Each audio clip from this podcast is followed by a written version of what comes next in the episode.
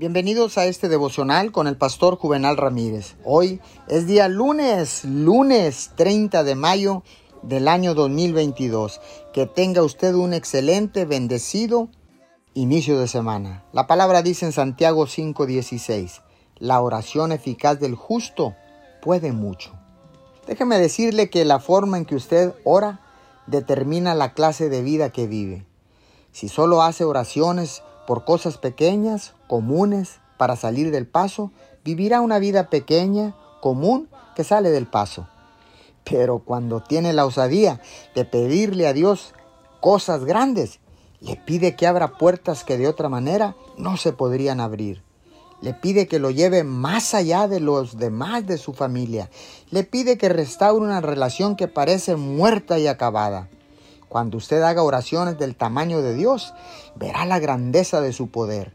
En toda la escritura vemos este principio. Elías oró para que no lloviera y por tres años y medio no llovió. Josué oró para que hubiera más luz del día y Dios detuvo el sol. Eliseo oró por protección y sus enemigos que estaban justamente frente a él no lo reconocieron. Dios lo hizo invisible. Señor, gracias, porque tú eres un Dios grande y poderoso. Todo lo has hecho grande, todo lo has hecho mega, Señor. Por eso pedimos en estos momentos y oramos por cosas grandes sabiendo que tú, Señor, escucharás y sin duda responderás a cada petición en el nombre de Jesús. Amén y amén.